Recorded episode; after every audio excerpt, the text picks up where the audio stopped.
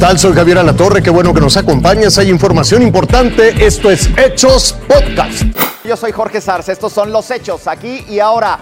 Este fin de semana la tensión entre ciudadanos y autoridades se puso al máximo muy cerca del metro Tezonco en la alcaldía Iztapalapa. La razón, el asalto a una dulcería. No, no es el rodaje de ninguna película.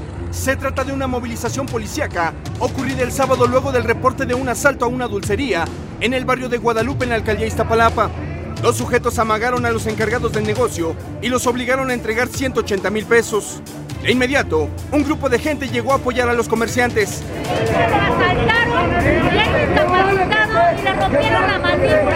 Los delincuentes intentaron escapar por la azotea del establecimiento. La policía logró detener a uno de los responsables en el techo de una zapatería. El helicóptero se mantiene sobrevolando a baja altura. Los oficiales resguardaron al señalado en un establecimiento. La tensión en la zona era extrema. Una turba enardecida lo querían linchar. Exigían que lo entregaran.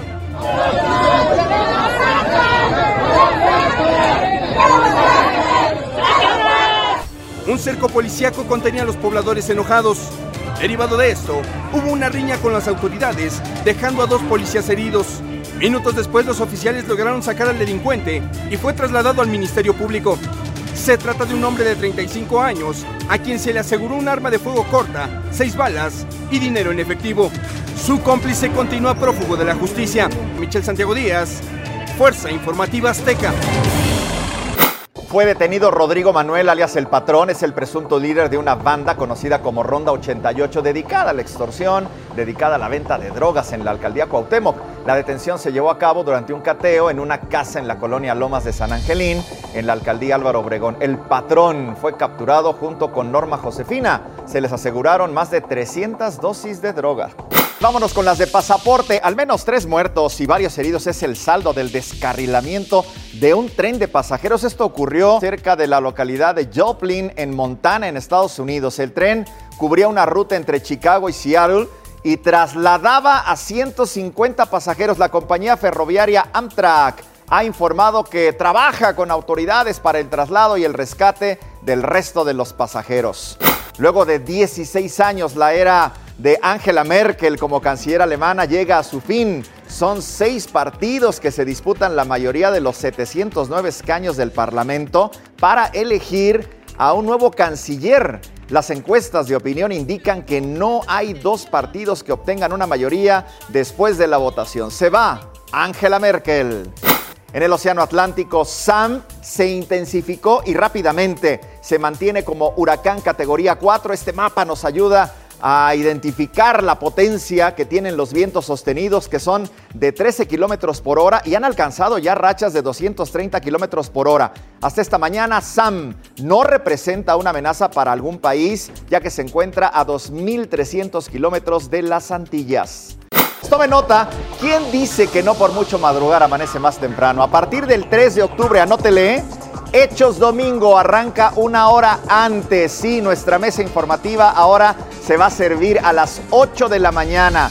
Despierte y desayune con nosotros. Recuerde, Hechos Domingo, 8 de la mañana, 8 de la mañana a partir del 3 de octubre por Azteca 1.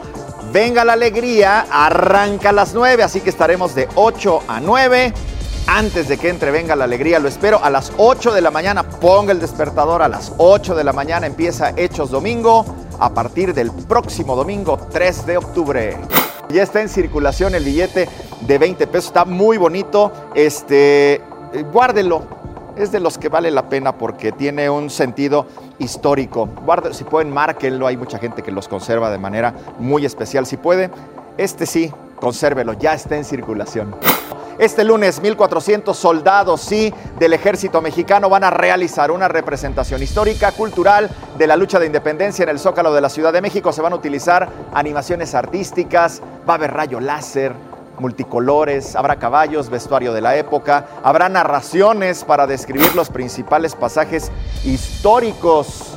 Esta representación va a comenzar a las 8 de la noche, va a durar dos horas y usted podrá, por supuesto, seguirla a través de las redes sociales de la Secretaría de la Defensa Nacional. No se la pierda, lo invito a que vea este realmente ejercicio que están haciendo elementos del ejército mexicano.